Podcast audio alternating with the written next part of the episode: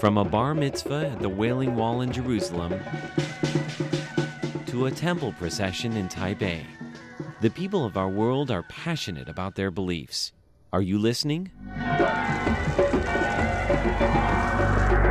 Tune in to the sounds sounds of your world on Radio Taiwan International. Hello and welcome to Radio Taiwan International. I am Natalie. So, and up this hour we have just the classics, a new music show for you, and also here in Taiwan.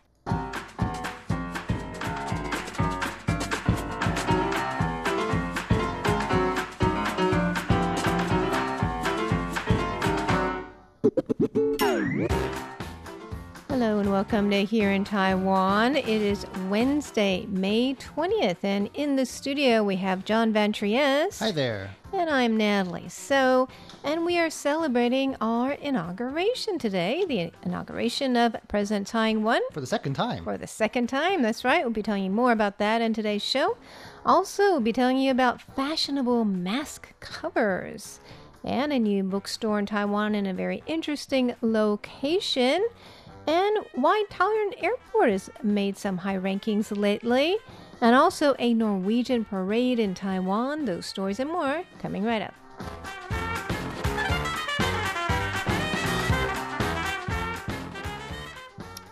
Okay, so President Taiwan was re-inaugurated. Re-inaugurated? No. I've often won- wondered over the past few days whether that's a word. I looked it up. Apparently, it's not. It's not. It's I'd made- re-elected and then inaugurated, again. Inaugurated again. That- Again. It should be a word. Re-inaugurated. Pl- Plenty of world leaders have second inaugurations. True. So I think, I mean, this time it is much more low key because of the coronavirus. The only thing we have is beer cans, really, that are well, the specially beer decorated cans, for we have some souvenirs, but I mean, in terms of the public events, quite subdued. yes, there usually is a main uh, speech, you know, and, and a, a big, you know, uh, To do. to do, and a big national banquet, and all that has been canceled. Well, well, she has her speech. You know, it's terrible weather for an inauguration anyway That's lately. true. It's been raining. Uh, you know, there's a tropical storm on on the. It's past us, but it's still sort of not. It's not pleasant weather to have That's an outdoor it's not good to so- have uh, rain Yeah, while you're. we might have had to put a rain check on it anyway. Good way to put it. She also did not invite any foreign uh, dignitaries. well, they would all have to be in quarantine That's for two weeks. That's true. so- That would be really inconvenient for everyone They can- involved. They can Skype in or Zoom in or So yeah, what's happening is that um, well, she was inaugurated indoors in the presidential office from nine to ten, is along with the new vice president, which is William Lai. That's right. That we are not. The old vice president is not joining us for a second term. That's right, He's and- going back to his first love, which is research. Right. I mean, we were very lucky to have uh, Chen Jianren, who is an epidemiologist. What a fortuitous choice! I, I mean, to be our, you know, VP at this time, and he really lended his expertise Hmm. um, to the national team. He's the one actually who set up the Central Epidemic Command Center, which was key in coordinating all national efforts. Well, I hope that he'll at least be like on hand in case we need him. I'm sure he's not like, you know, don't bother me anymore. I wash my hands of this affair. so I think he must be pretty happy because Taiwan has been doing a pretty good job. Yeah. uh, containing the pandemic. But we have a new um, vice president, William Lai. He was a very popular mayor of Tainan, Mm-hmm. um, later became premier.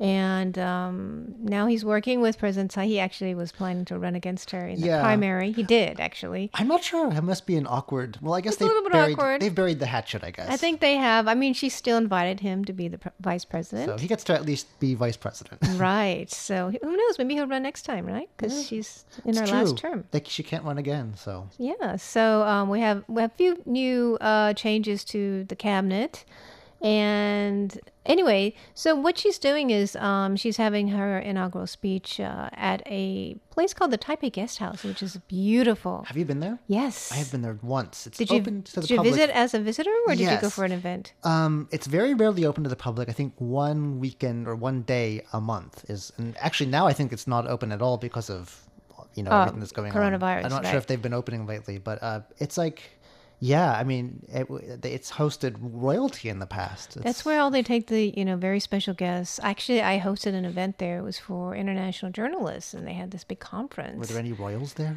No, just a lot of journalists. So Okay. it was beautiful. It's one of the most beautiful uh, places we have in Taiwan. It's kind of hidden too, even though it's right in the middle of downtown because there's a big high wall around it. Right. So it's can't really supposed to be private, right? is they have this quiet. gigantic, you know, And garden. a fountain. Right, and it's just a beautiful indoor, you know, it, it's really beautiful place. And so she's having about 200 guests, 200 guests there, which include the uh, city and county leaders, um, some party representatives, um, and also the National Epidemic Prevention Team. Will they all be sitting a meter apart at least? yeah, there's plenty of room for that. So, and you know, any visit, any foreign dignitaries who want to say congratulations will be doing so by video. Well, what about like the ambassadors? They're here anyway. And the ambassadors, yes, They're- they haven't gone anywhere, too. Right, so- so they're invited. So that's what's going on today. Um, there's no national banquet, which is interesting. That's, I'm sure that's probably I feel like Tsai Ing-wen is a bit of an introvert. That's my feeling about her. So I don't know that she really. I don't know that she really. Well, this is a guess, but yeah, I'm not maybe sure she, if she, really doesn't enjoys really of enjoys it anyways, right? It's so sort it's like she a does good, it. good excuse she goes to along call with it it, off. but she's. I mean, I think she's much more comfortable talking policy and. That's true. She seems very an academic kind of person. Exactly. So I think- A technocrat kind of person. So I don't know. I could be wrong about this. yeah, this. we could be wrong. Um, but anyways, that's what's going on today with the inauguration. I think she's setting an example, right? Uh, we're not supposed to be having major mass events, but um, we are gradually opening up in Taiwan. Up in Taiwan, And she's not one to toot her own horn anyway. I don't feel like. she's kind of low key. I don't feel like this is yay me type of a thing is what inaugurations often are. So Right. Well, you know, did you hear that we um, had nearly 2,000 people watching baseball at the stadiums this past weekend? I know I did an interview with the English commentator for those games recently. And how did that go? Uh, go. Um, when we were talking, this was a while ago because it's just recently come out. This show, um, they were talking about like maybe a few hundred to a thousand. Now it's like more than that. So Right. The limit is 2,000, and over the weekend there's about 1,700 So at a couple of the games. we've already like doubled our limit from the last So time. I mean, the stadium you could see lots of people. It was still very, you know, a lot of empty seats. Well, they- they're supposed to keep a distance between each other. Yeah, they too, just in case. you can sit with your family and you can eat. They have some uh, limited like uh, meal selections, Hmm. but you can eat and drink there now, It's- yeah, which- is good. So um, let's just keep it up. things are gradually uh, opening up in Taiwan, but we are not going to be opening up to the rest of the world for a while. Yeah. Well, I mean, that could just sort of how do you say it in English? It's like 破功, like wreck everything, all It your could. efforts. I so, mean, so most of our, uh, you know, cases have been from abroad. We are working with Stanford University to on a trial on how to allow some people to travel here for a brief amount of time. So they would go in quarantine before they come. Okay. Yeah, and then they would be tested before they enter. So you pre- quarantine on your end. That way, when you get Yeah, and then they're gonna they're gonna try this on about 500 people, and they're gonna test them, you know, while they're here and before they're here and before they enter the country. yeah. So they're going to see if that works out. They may open it to some key business travelers, um, but not to the, the general public yet. Hmm. So it's going to be a while. I think most countries are kind of in the same boat, though. So Right. Unless you work with some countries who have it under control too. Right. And then everyone, I think they're planning to issue like health certificates like you, okay, you're a COVID 19 free. yeah, but there's so many then you can negative tests that later turn out positive, though. So it's That's a little scary to- too. You never know what's really going. Even here, there were lots of people who, when they came back, tested negative, negative, negative, but they kept them in quarantine anyway. And then by the end of that two weeks, oh, suddenly positive. It was like, so Right. So, well, we're, we're being very careful here. I see you with a mask most of the time. yeah, I don't want to get sick. So, you, you, are you used to? You used to wear a mask anyway. yeah, I've been doing it before. You're way ahead of your cool. time. You're way ahead of our time. So, you know, we have uh, rubbing alcohol in all of the and cotton balls in all of our studios. So we wipe down everything before we use it because we share a lot of studios. Yes. Um, what else do we do here? We have our temperature checked uh, before we come in. We get a little sticker to make sure. I like those stickers. They're fun. I have a little collection going. All different color, every different color every day. A little dot, yeah. and then uh, I like you know, the golden Andrew ones. saved his from SARS. They used to have them back then. Yeah, the he I put it on his like ID thing. Oh. I'm like, wow, you save everything. He saves everything. He does. so that's what's different um, with, and we actually are allowed to work remotely sometimes. Sometimes, so yeah. we have a little bit more flexibility because we were working from home half the time. So things are a little bit different, even though we're still working and we're enjoying our work, but uh, it's still a little different here. I still think that it's not that different. Like when I talk to people back home, it's very, very different. Yeah, we're really lucky that we can move out and about. We can eat at restaurants. Do you go to restaurants, John? I've been a few times lately, not often, but Okay, I still go to restaurants. I'm starting to meet with friends again. yes, me too. Past couple weeks, I started meeting because I really miss them. well, not only that, but like there's places that I used to go frequently, and I just feel like, um, like I know the owners kind of. we've gotten to know them, and I feel like, oh, I feel really bad. Like I, I was gonna ask, like, give them have- some business. Yeah, like I was gonna ask, like, do you have takeout? But I was like, eh, you know, that doesn't seem very nice. It's okay. You can do takeout too. It's So- business. But you know, Taiwan has over a month of no uh, domestic cases, Yeah. and we've been doing very well with no new cases at all. So life is gradually opening up a little bit. But you know, the um, health officials say we should still keep our guard. Don't let mm-hmm. our guard down. Just Be careful.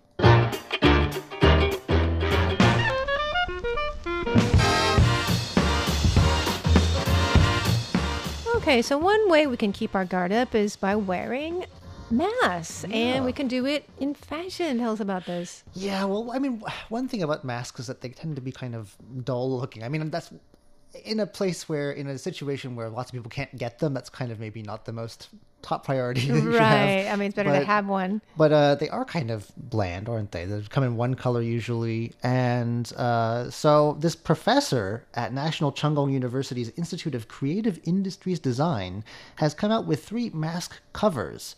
And I've seen people wearing these anyway to sort of keep their masks. Allegedly, I'm not sure if this has been proven, but they can you can use them for longer that way. Well, by sort of probably because they don't get as dirty, right? So they're Right. they're in between. Uh, no, they're they're outside of your mask. Is that what it is? Or you put your mask inside. Yeah, it's like it's like a You slot. wrap your mask in that. So right? it's not you're not directly breathing on it. And I'm not sure if this works or not. People say it does. Those mask covers though tend to be kind of bland too. They're like maybe at the usually most plaid. black. Oh, I've seen yeah. some like plaid ones, and that's okay. But I mean, if you're a fashionista, that's not going to do the so trick what kind of uh you know fashion do we have here? Um, they have some very interesting names. First of all, they're called Bloomsbury Square, Dreamscape, and White Palace. now I want to see what they look like. and they are kind of, from what I can tell from the small picture that I saw, kind of plaidish too. But I think probably, you're, I mean, you're more likely to see them more likely to see them on a runway anyway than the stuff that most people on the metro are wearing. Because yeah, they are tend to be kind of monocolored. Um, um, and the nice thing that they're doing is uh, donating the first 200 of the covers to the university itself because they've been really putting up a lot of effort to help Taiwan's, you know, disease prevention work. And he's hoping that the patterns on the covers can cheer people up. That's they nice. have to wear them. I think that you know we we should might as well enjoy ourselves. I know that a lot of the big big brand like Armani and you know these name brands they've actually come out with masks. I'm sure. I mean, it's only a matter of time before the fall. I mean, I'm sure for the fall fashion season, we're going to be seeing Really, them. and why not? Right? It's probably cheaper to buy just a mask from them, like a, a handbag, right? I, I don't know. And um, so, what's interesting about these masks, though, and I'm not sure, I've only seen them like from one angle. The president of the university says that if you look at them from different angles, as he puts it, and this is curious, they give off different vibes. Especially vibes? Bloomsbury Square, which is white on the right half and black from the left. yeah, that's interesting. so you look like really. Uh, like a criminal with um, one on the left know. side and like a nurse on the other side. I'm not sure, but um, I mean, this is all done locally. He's cooperated with local manufacturers. I mean, and the support he's getting is all from their industry academia program, which trains young talent in this area. And his brand is not uh, something to sneeze at. It's won international connect recognition. I mean, in addition to fashion, apparently he makes art, and you can see it in places like the Nasher Sculpture Center in Texas, and. Uh, the design center in St. Petersburg of a German kitchenware brand called Bulthaup. So he makes kitchenware, art, everything, and now mask covers. Great. Well, I hope that yeah they do become a fashion statement or something, right? I mean, you gotta stand out. right? Why not? And they can't see your face. Uh, let's make your face more beautiful, right? With a beautiful mask. Right.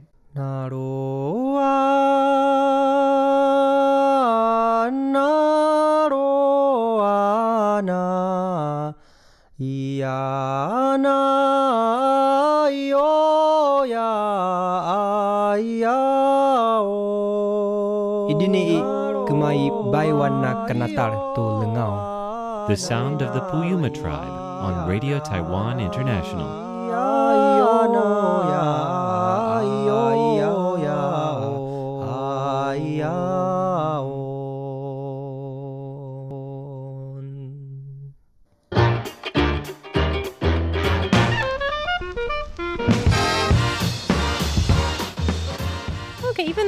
Much traveling lately, our airport was in the news because um, there was a World Airport Survey, and we were voted as having the world's second best airport immigration service, coming narrowly behind Hong Kong. So I guess I, I guess we're efficient. I would imagine. Yeah, um, I've had to recently um, go through immigration, although I'm a, I have residency because they're making everyone go through there just to check your temperature and everything. It was sort of the whole COVID nineteen deal, so they've basically shut those fast pass tracks down. Oh, interesting. It could have been the time of day when I showed up, but uh, yeah, it was pretty fast. Yeah, th- we are efficient here. I think Taiwan is known for being efficient. I'm surprised that was what they noted. My my observation of the my I don't go through there there very often is that they probably have the world's comfiest chairs. really? Uh, the, the the the departure lounges all have really comfy recliners. Haven't you ever? Oh, I always like to have a lie down. Recliners? Really? Yeah, they're like really thick. Like are there just a few of them, or there's uh, well, yeah, but they're I in don't pretty much all of the them. all of the departure lounges that I've been in lately have them. really? I think I never took advantage of that. I know we have like a Hello Kitty area, Oh yeah, that's and then true. we have like little museums like for different. but Taoyuan. Airport, comfy chairs. That's Comfy my takeaway. chairs.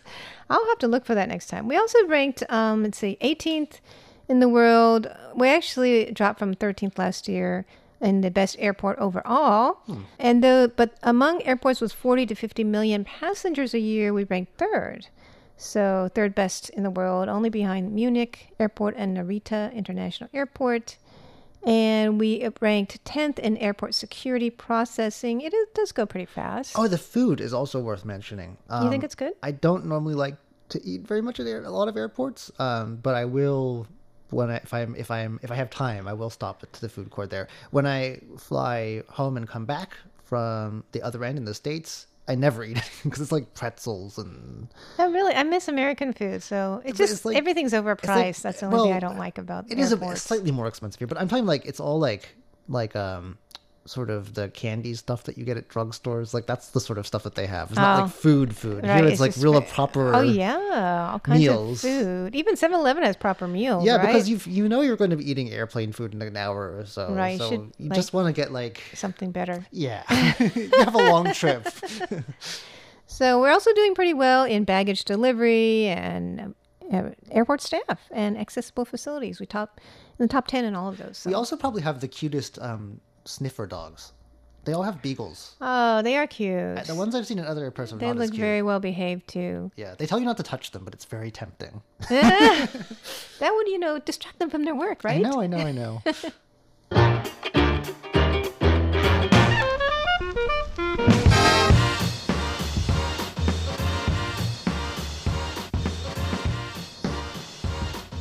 Okay, John, tell us about this new bookstore in an interesting location. a decommissioned military pillbox. That's uh, Oh, that's where it is. Um, this is It's in good use for that. Lianjiang County, which is made up of a group of islands, actually off the coast of China. It's one of our what we call outlying islands here. So they're a bit out of our way. You got to fly there basically or take a ferry. And this has become the county's only independent bookstore. It's called Thornbird Coffee. So as the name suggests, they do have like cafe type stuff going on there. Um, and what's interesting about it, aside aside from its location, is the fact that without a guide, especially a local, you probably won't be able to find it. Apparently, it's kind of hidden. Really? Um, yeah, there's like an alleyway, it says here, and but once you get there, you're rewarded with a view, a cliff top view of the ocean, Wow, that sounds gorgeous. and uh, it also has the distinction of being Taiwan's apparently northernmost bookstore. I guess they must have gone to Google Maps and checked that. That's cool. Uh, and the closest in the country, the bookstore to the sea. I mean, I guess it's right Oh. there. Interesting. So this is uh, uh, actually uh, actually a local has started this by the name of Cao Yixiong. He Does he has a cafe in the bookstore? yeah, it like looks like, see there's the some. view. It looks like there's some uh, cafe stuff going on in there. Um, he was born on the island, and when he was a kid, this was you know the middle of the Cold War, and th- these islands were pretty much under military control and under lockdown. Outsiders were not outsiders were not allowed in, and books were pretty much all either ideological or patriotic, or there was no literature to speak of. And he said he couldn't afford it anyway. And it wasn't until high school when he moved to Taiwan itself, and it was a bit looser there, although still tense, that he started like reading and learning things like philosophy. And he became a book lover. He's been collecting books ever since. About for the last 20 years, uh, he's been he's come back since then, and he's been pushing for the preservation of former military facilities because a lot of them have sort of been abandoned since the end of the Cold War or fallen into disrepair. So he's taken up residence in one of them, I guess. And he decided in 2016, I mean, he was by that point retired, to combine his love of books with local preservation and by you know opening up a bookstore and cafe there. Um, it's a local county official says that bookstore might not be quite the right word for it. Uh, they say that it's more of an elegant studio. Imbued with his sense of Wow. style. I wonder what kind of books they sell. There's not a whole lot about their selection, but it does say that uh, they've got paintings, draped sofas.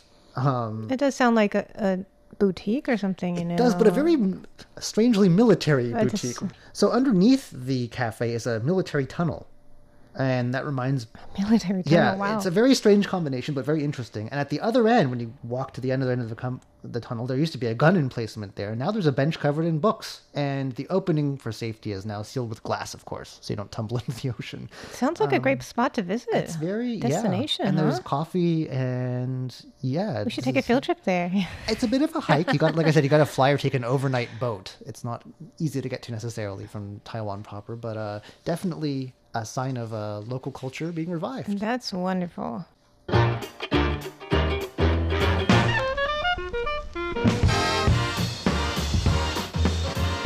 we're going to talk about something interesting that happened in Taiwan, and it might be the only place that it happened this year. Tell us about this. Yes, a Norwegian National Day celebration. Um, it's uh, with Norway and Europe really at large, uh, largely under lockdown. Uh, this may, according to one of the Norwegians involved, have been the only celebration of its kind in the world this year, like where people gathering. Um, it was actually a parade and a flag raising ceremony held Sunday in yeah in Taipei. The, I mean, the turnout wasn't huge because, uh, according to one of the people there, there are about 10 Norwegian students and six to eight Norwegian nationals. So it's not a That's huge it? community. but they managed to get together about a dozen people, some with their families, and of course, 60 Taiwanese people who are members of what's called the Taiwan Digital Diplomacy Association. So it was a 40 minute parade through Taipei, and there was a flag raising outside at the Taipei Contemporary Culture Lab. Um, the activities uh, were organized by Norwegians here, uh, the few though they may be. They're very proud, um, and uh, they it's it's interesting. They they note some things about our ties with Norway here, or lack thereof. Um, the head, the chairwoman of this uh, digital diplomacy association, the Taiwanese side of things, said that interactions with Norway usually involve business or government issues. This is about bringing the civil societies of the two countries together, people to people diplomacy, in other words and they've had activities in recent weeks in the, in the run up to it, including Norwegian cooking classes, a workshop on drawing a map of Norway. With all the fjords, that's not easy. It's a lot of jagged. I'm sure it's hard, yeah. Um, and a language learning class as well. Now, there's a Norwegian involved here who was born in Taiwan, Yer Ye Fotland, who says that Norway's government has suspended all gatherings, including its National Day parade, because of COVID 19. And so, like I said, uh, he thinks that this may have been the only Norwegian National Day parade to go ahead in the world this year, or at least the longest, he said, because more than 60 people showed up. So, uh, apparently, Taiwanese people who know him call him Norwegian Grandpa. That's become his nickname. How fun. Um, the article goes on to say that uh, uh, Oslo is not usually keen on talking about Taiwan. They don't want to offend China. Um, but major newspapers in Norway this year started talking about Taiwan, especially this month because of COVID 19 and how we've managed to stay open in spite of everything. Yeah, but unfortunately, uh, we have offices around Europe, sort of unofficial embassies. Norway is not one of them. Uh, they they actually closed their trade office here in 2004, and we shut down our representative office there in 2017, which I did not know. oh, wow. So it's good to know that at least small the, the We still have a small, be, yeah, really. um, population I mean, yeah, I, it's, it says something that of all places, Taiwan was the only place celebrating Norway's National Day this year. Wow, so. that does say something about Taiwan, and uh, it's good that we can, you know, make it a good place for people Yeah. who need to celebrate something, right? okay, well, thanks for joining us for here in Taiwan, and stay tuned for just the classics, and new music show on Radio Taiwan International. For here in Taiwan, I'm Natalie So. I'm John Van Trieste. We'll see you next time. Bye.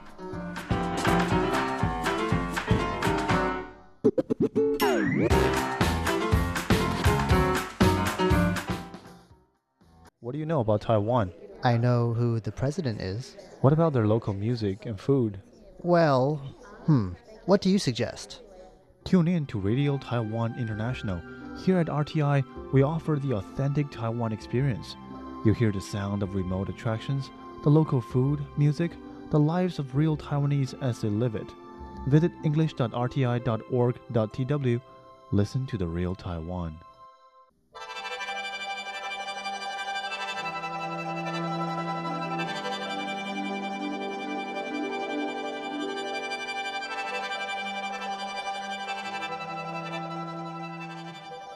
Welcome to Just the Classics. I'm Shirley Lin. I'm kind of excited about this show because I've never had the opportunity to appreciate uh, traditional Chinese musical instruments in such close proximity. So today I'm going to pick a couple of which I think are very unusual and interesting looking instruments for today's episode. Um, the first one today is sheng. To me, it looks like a bunch of Chinese flutes of different lengths put upright and bunched together and then blown into a mouthpiece at the bottom. Anyway, let's have a listen to the music first. It's 水库引来金凤凰 by various performers.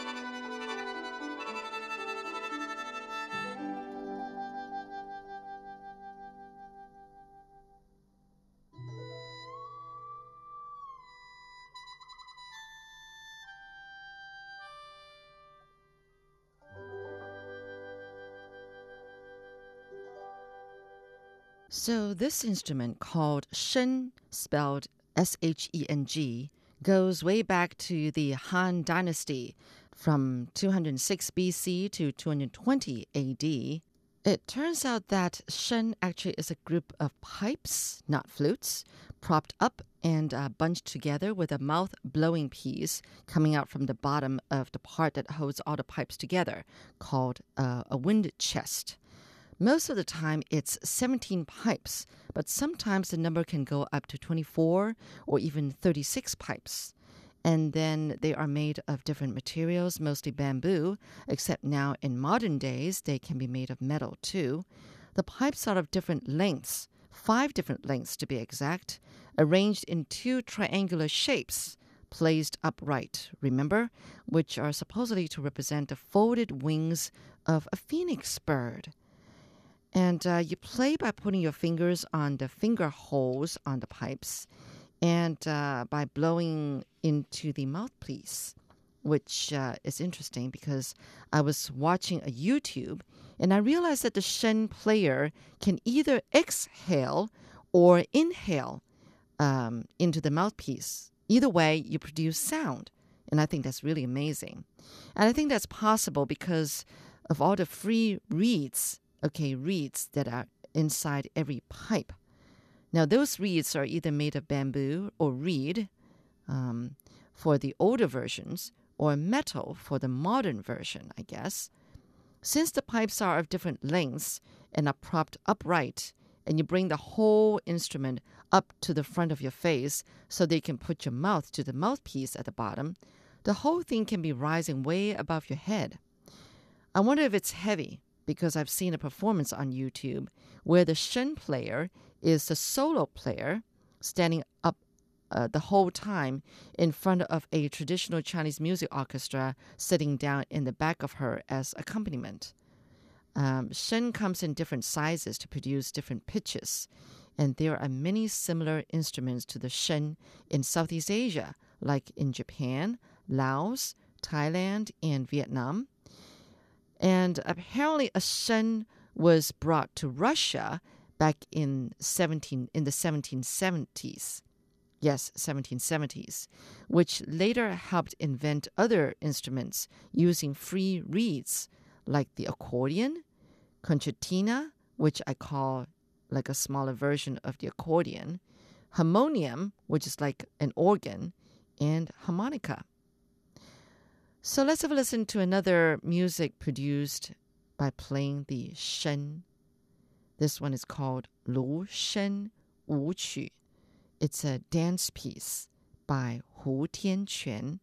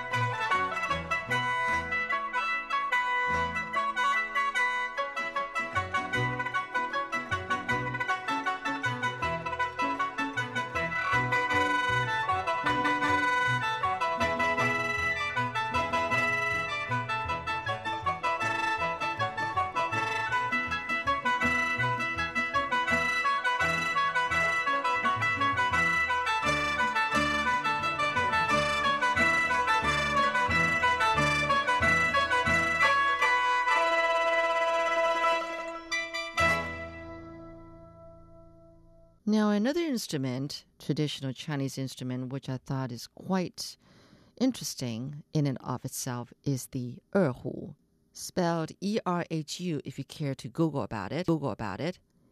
It's a vertical fiddle. I'm always thinking, how on earth can you play something with just two strings? It's just beyond me they can produce such beautiful music using two strings only. So I say we listen to some of that music first with an erhu. It's called 九月, September by Wen Jinglong.